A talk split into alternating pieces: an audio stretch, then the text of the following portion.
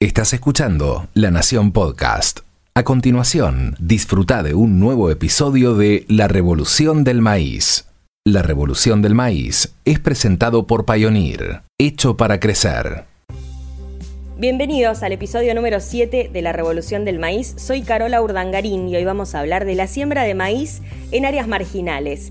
Porque el maíz es un cultivo que viene creciendo en producción y también en incorporación de tecnología en la Argentina pero además viene explorando su frontera productiva.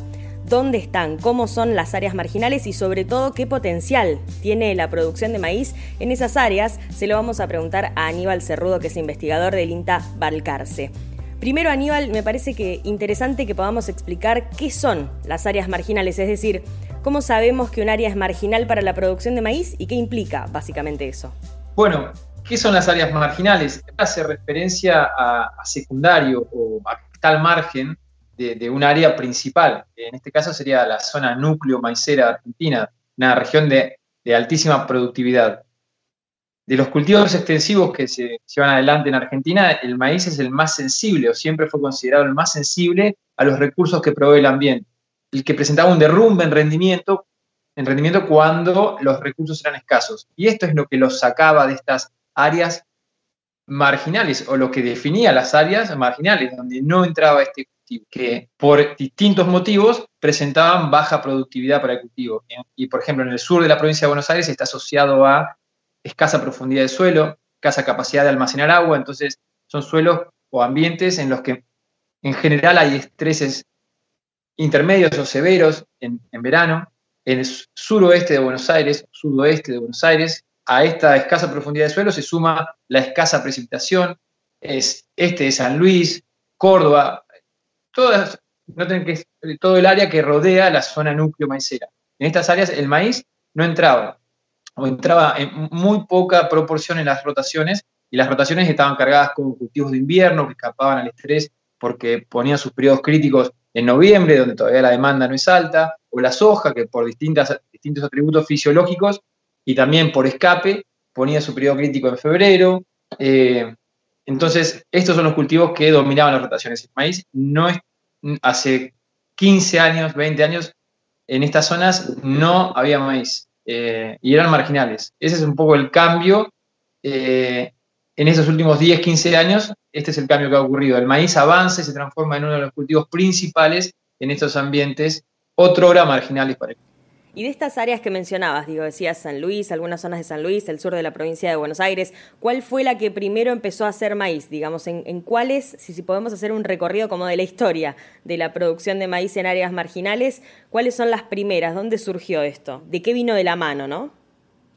Bien, yo creo que en general siempre hay algún productor que lleva adelante el cultivo en estas zonas marginales. Son marginales, poca importancia, se hacía de otra manera y eso sí que es un cambio notorio y sensible en, todas las áreas, pero eh, los que creo que lideraron en parte el cambio es, todo lo que es sur-oeste de Buenos Aires.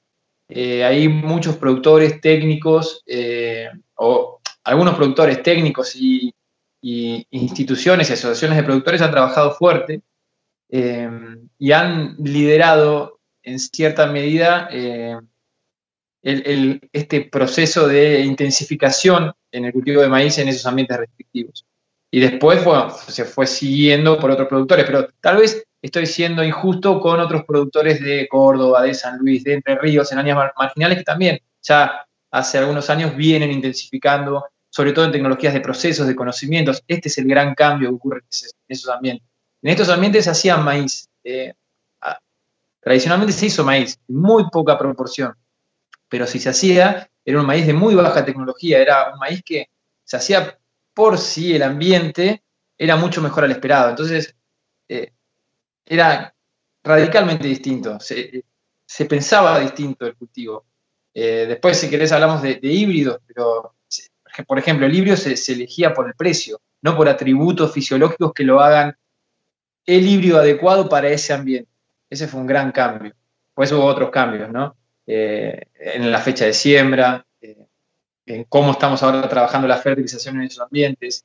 Pero son, ese es más que nada el cambio en cómo pensar el cultivo, de, una, de un cultivo por si las dudas, por si no, por si este año el sudeste de Buenos Aires se parece a Venado Tuerto, a hacer un cultivo donde realmente sabemos más o menos cuánto va a rendir, donde estabilizamos el rendimiento. Ese es el, gran cambio.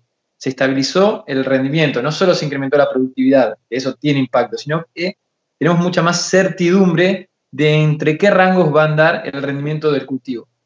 Y eso para el productor es determinante. Bien, ¿podemos decir exactamente cuántas hectáreas, o aproximadamente, quizás exactamente es mucho, pero aproximadamente cuántas hectáreas hay marginales que permiten la producción de maíz? El área, el área marginal eh, no la tengo y es difícil saber hasta dónde llega, ¿no? El área que puede tener maíz, o sea, no es el único cultivo aparte, pero sí te puedo dar un pantallazo de lo que está ocurriendo. O sea, estábamos hablando de, ambientes en donde no estaba el maíz prácticamente y hoy día es el, uno de los principales cultivos en las rotaciones. Eh, y un caso emblema, eh, que justamente es donde arrancó un poco el movimiento en lo que es el sur de Buenos Aires o sur, eh, sudoeste de Buenos Aires, que es donde yo, o sea, conozco un poco más lo que ha pasado y lo que está pasando, es el caso de Coronel Dorrego. Es un partido que está cercano a Bahía Blanca, eh, muy restrictivo en cuanto a profundidad de suelo, eh, bastante restrictivo en cuanto a oferta de precipitaciones. Hace 20 años se hacían 3.000 hectáreas de maíz solamente y el rendimiento era, eh, oscilaba entre 0 y 7.000 kilos. De vez en cuando llovía mucho más de la cuenta y alcanzaban rendimientos de 7.000 kilos, pero había muchos años, habían muchos años que fallaban los cultivos. hoy día, con este cambio en cómo piensan el cultivo, en, esta intensificación en tecnologías que si querés después discutimos, de procesos, de conocimientos, no de insumos, que es lo que es más interesante de todo, eh, han estabilizado el rendimiento, que no sé, también le puedo estar errando, pero entre 5 y 6, 5 y 6 toneladas, supongamos, lo han estabilizado, ¿no? Se mueven ahí 5, 6, 7, 5, 6, 7, como promedio del partido, y el área ha pasado de esas 3.000 hectáreas donde el cultivo era casi testimonial, a tener aproximadamente 50.000 hectáreas, no vi los datos de este año, pero 50.000 hectáreas, o sea, ha aumentado más de 10 veces. Y ese partido donde no se hacía maíz, hoy día tiene más superficie de maíz que los partidos eh, como, por ejemplo, Tandil, Balcarce, Necochea, que eran los partidos maiceros del sur de Buenos Aires, partidos con mejor aptitud eh, agrícola, los, los partidos con suelos más profundos y con mejor precipitación. O sea, un cultivo que no se hacía en ambientes restrictivos, ahora es el principal cultivo en esos ambientes, o uno de los principales. Si alguien tiene la oportunidad de viajar por la ruta 3 y hacia Bahía Blanca, va a ver que va en enero, febrero, va a ver que si mira hacia, hacia, la, ruta, va a ver que es un mar de maíz. Eh, realmente es un cambio en, muy, en un periodo de tiempo muy cortito, hubo un gran cambio en los sistemas productivos en base a estas tecnologías, ¿no? Me gusta que hablas como desde dos ejes. Uno es el manejo y otro es la incorporación de tecnologías. Decías más bien de procesos que de insumos. Empecemos por el manejo. ¿Qué manejo se necesita y cómo se lo acompaña con qué tipo de tecnologías? Bien, eh, los cambios más importantes que ocurrieron en el manejo del maíz en, estos ambientes tienen que ver con la, uno es la fecha de siembra, este es central. Eh, la fecha de siembra es, mucho más retrasada respecto a lo que se hacía originalmente. Estamos hablando de fechas de siembra es lo que decimos maíz tardío, fechas de siembra que van, arrancan a finales de noviembre eh, y la primera parte de diciembre, cuando, cuando antes el maíz se sembraba en octubre. Ese es, uno de los grandes cambios. ¿Qué hacemos con esto? ¿Qué busca el productor con esto? Busca escapar a, ese momento de estrés muy probable que es enero. Tratar de que la floración del maíz, que es el periodo más crítico del cultivo, ocurra en febrero. La demanda atmosférica va a ser menor. Con esto trata de poner al cultivo en ese momento crítico en una mejor condición y eso tiene gran impacto en levantar ese piso de rendimiento. O sea, ahí los productores miran el piso. No, no, no queremos sacar 10.000 kilos de maíz. Lo importante es no sacar cero, es levantar el piso. Eso fue clave. Y ahí la fecha de siembra es fundamental. Y es una práctica de manejo, pero también es una tecnología de conocimiento. Se puede entender cómo funciona el cultivo, entender cuáles son los ambientes y en función de eso armar el mejor paquete para fecha de siembra. Pero para acompañar esto, esto no, es, no, se les ocurrió a estos productores o a estos técnicos o a nosotros. Eh, la pregunta es por qué no se hacía antes. Y ahí tenemos que entender que el maíz hace 20 años, si nosotros lo sembrábamos tarde, teníamos problemas de insectos, problemas de enfermedades, problemas de quebrado y vuelco en maíces que se siembran tardes en el sur de Buenos Aires, por ejemplo, los, se prolongan los secados, las plantas quedan hasta hoy, están en el campo, esperando a ser cosechadas, o sea, están dos, tres meses paradas.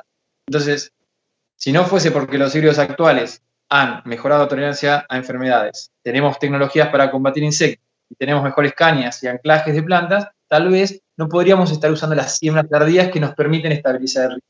Está como un conjunto de eh, de factores que permiten entonces dar ese salto o generar ese, cambio en el sistema productivo. El otro gran eje del manejo es la densidad, en combinación o en, sintonía con el híbrido que uno, que uno elige. Son ambientes muy restrictivos. Una de las prácticas recomendadas cuando el ambiente es restrictivo es bajar la densidad para poner a cada planta en una mejor condición, sobre todo en el cultivo de maíz. Esto es muy importante aún haciendo eso, bajando la densidad, es muy probable que en muchos de esos ambientes el estrés sea muy severo. Entonces, necesitamos dos cosas en los híbridos. Primero, que sean tolerantes a estrés, porque es muy probable que haya estrés. Y las empresas han mejorado sensiblemente, notoriamente, la tolerancia a estrés de los híbridos. O sea que hoy tenemos híbridos mucho más tolerantes a estrés que hace algunos años. Pero, por otro lado, cuando nosotros bajamos la densidad, para poner la planta en una mejor condición y esto es más fisiológico, pero para transferir agua hacia etapas reproductivas, que son las críticas, eh, tratamos de no usarla temprano, la transferimos. El problema que tenía el maíz era que era un cultivo que tenía baja plasticidad reproductiva, decíamos. Si la planta crecía mucho, porque tenía muchos recursos, no, tenía un techo de rinde muy bajo. Entonces, el máximo rinde alcanzable con bajas densidades era muy bajo. Entonces, no nos servía como estrategia defensiva bajar la densidad, porque al final rendía poco porque tenía pocas plantas. ¿Qué pasó? Los híbridos actuales, además de tener tolerancia a estrés muy alta, tienen esta plasticidad reproductiva. y muchas veces las empresas no la han buscado, pero ha aparecido y está ahí. Entonces, por un lado, si el ambiente es peor de lo que esperábamos, nos salva la tolerancia a estrés. Por otro lado, si fuimos muy conservadores en la densidad porque esperábamos un ambiente malísimo, pero el ambiente viene espectacular, el torreo se parece a venado tuerto, tenemos la plasticidad reproductiva.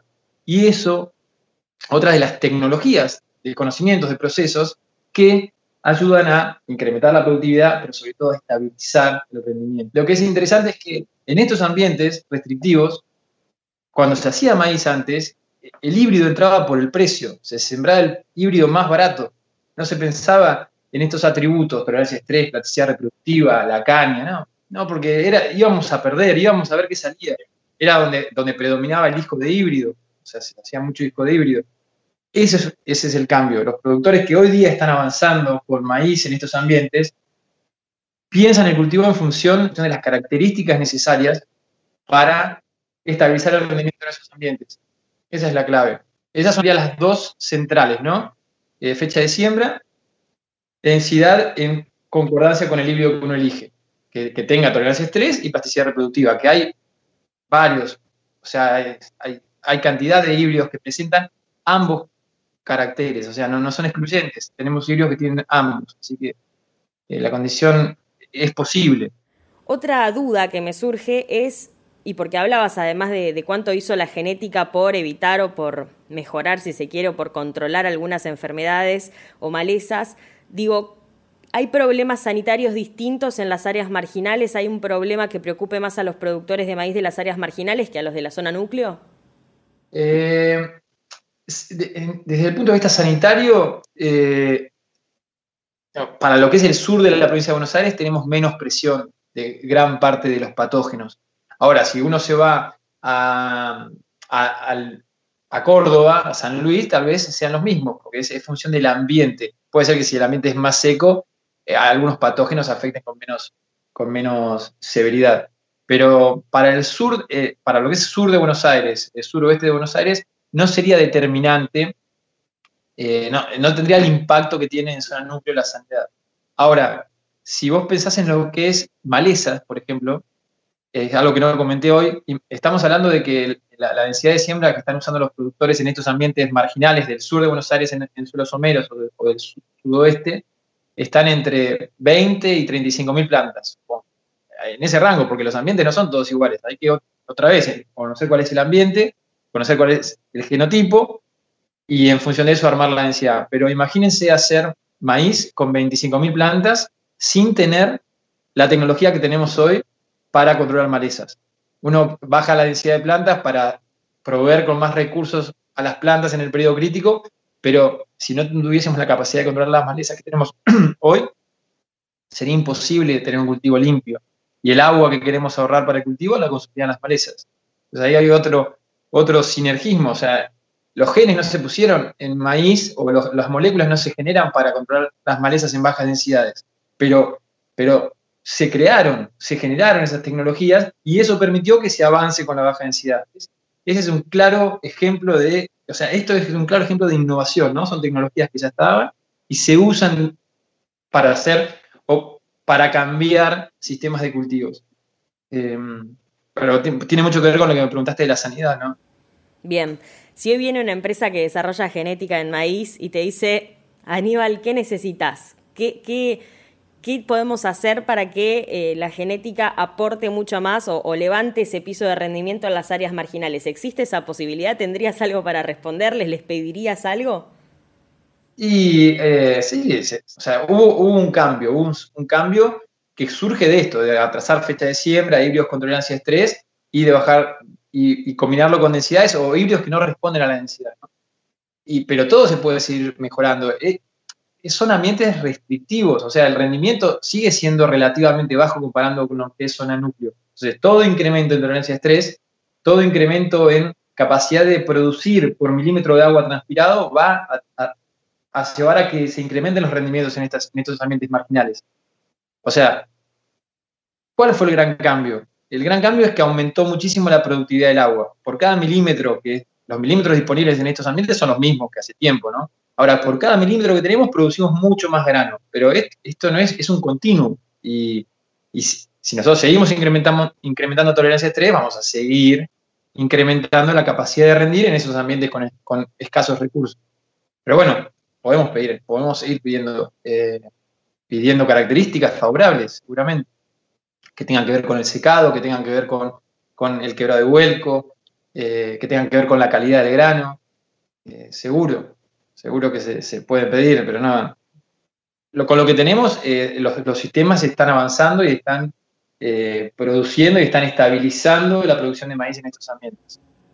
Bien, hablamos de los recursos, ¿no? De todo eso con lo que contamos que hace que se pueda subir ese piso de rendimiento en las áreas marginales, algo que antes no pasaba. Decís que hasta el productor miraba antes el precio básicamente y ahora tiene en cuenta, en cuenta muchos otros aspectos. Hablemos de ese resultado económico final que sin dudas es el que termina eh, definiendo las, las, inversiones que se hagan en, en materia de producción.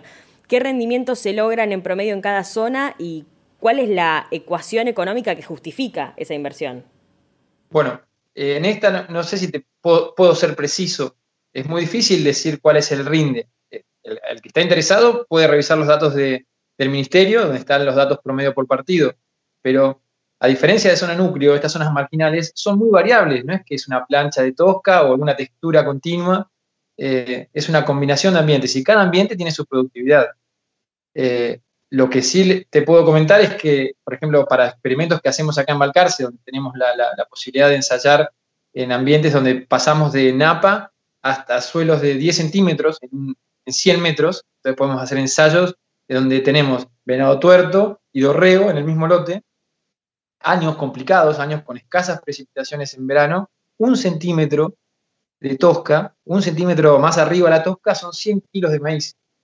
Eso te muestra que 10 centímetros de diferencia en, profundidad de suelo ese año son mil kilos de maíz. No, no, no hay un rinde. Tenemos que definir cuál es el ambiente para definir el rendimiento. No podemos decir que el rinde es tanto. Después sí tenemos la historia. Podemos ver lo que rindió el promedio de las hectáreas que se hicieron en el 2018, en el 2017, en el 2016, y podemos ver la evolución de estos rendimientos y la evolución de las superficies.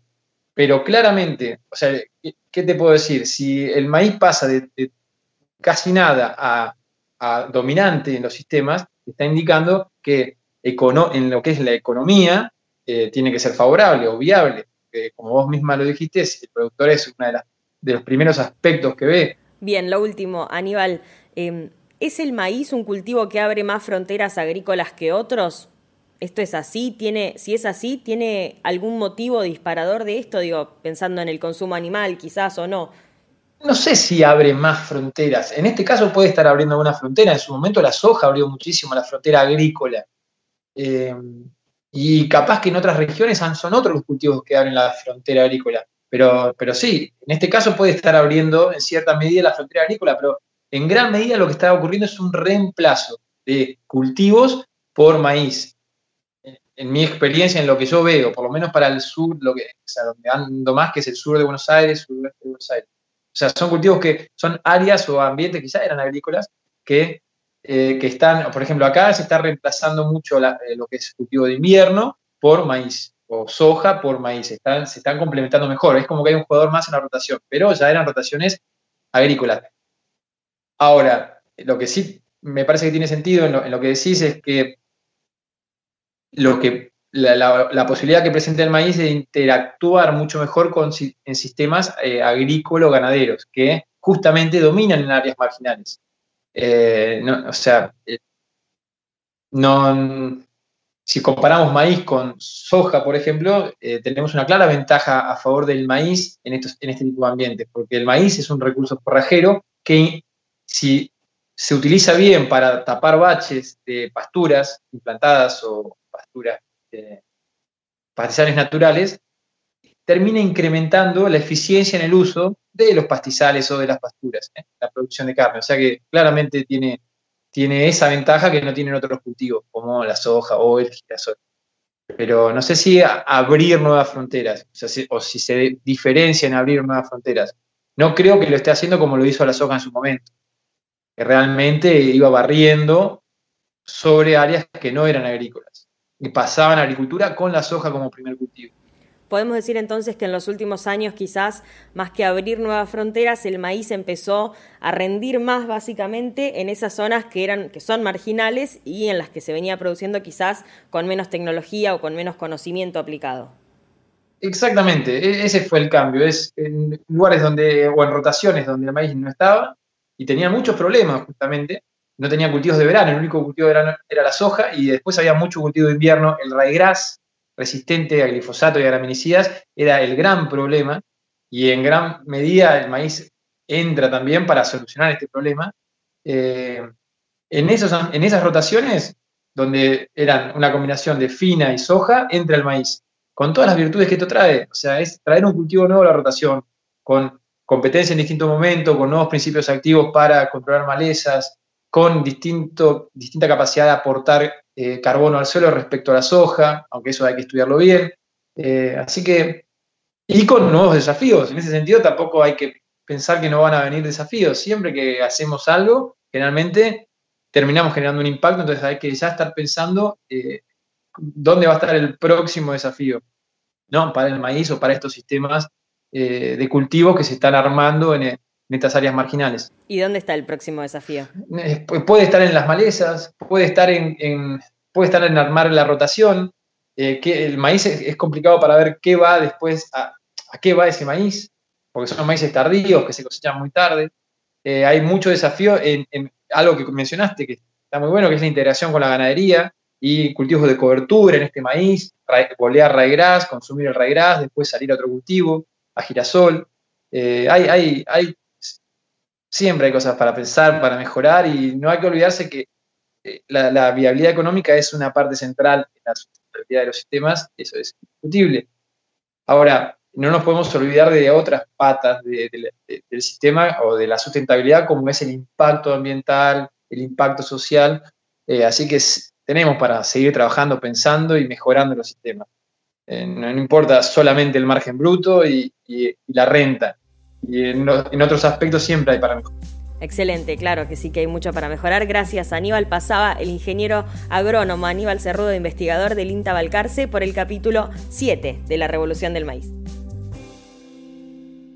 hecho de tierra y de sol, de agua y trabajo, hecho de sacrificio y esfuerzo, de hora de pies en el barro, hecho de siete lunes a la semana, hecho de noches y de mañanas, hecho de tiempo invertido y palabra empeñada. Así es el campo y así somos nosotros. Pioneer, hecho para crecer.